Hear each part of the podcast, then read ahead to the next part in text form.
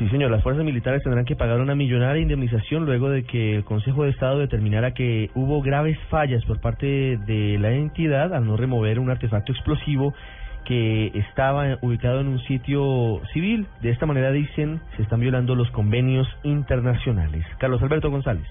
Así es, efectivamente, por no haber limpiado la zona, haber vigilado que en el campo de batalla no hubieran quedado artefactos explosivos tras un combate con las FARC, el Consejo de Estado condenó al ejército a pagar 420 millones de pesos a los familiares de un menor que murió al manipular una granada de fragmentación. Los hechos sucedieron en jurisdicción del municipio de Santuario, Antioquia, en el año 2000, en donde el niño se puso a jugar con el artefacto explosivo luego de haberlo encontrado abandonado allí. En los mismos hechos, otro menor quedó con graves lesiones. La sección eh, tercera del tribunal sentenció que este hecho vulneró los convenios internacionales, especialmente el de Ginebra, suscrito por Colombia, y el cual obliga a la remoción de artefactos explosivos de los lugares donde se desarrollen operativos y de zonas sobre las cuales la fuerza pública tenga el control. Carlos Alberto González, Blur.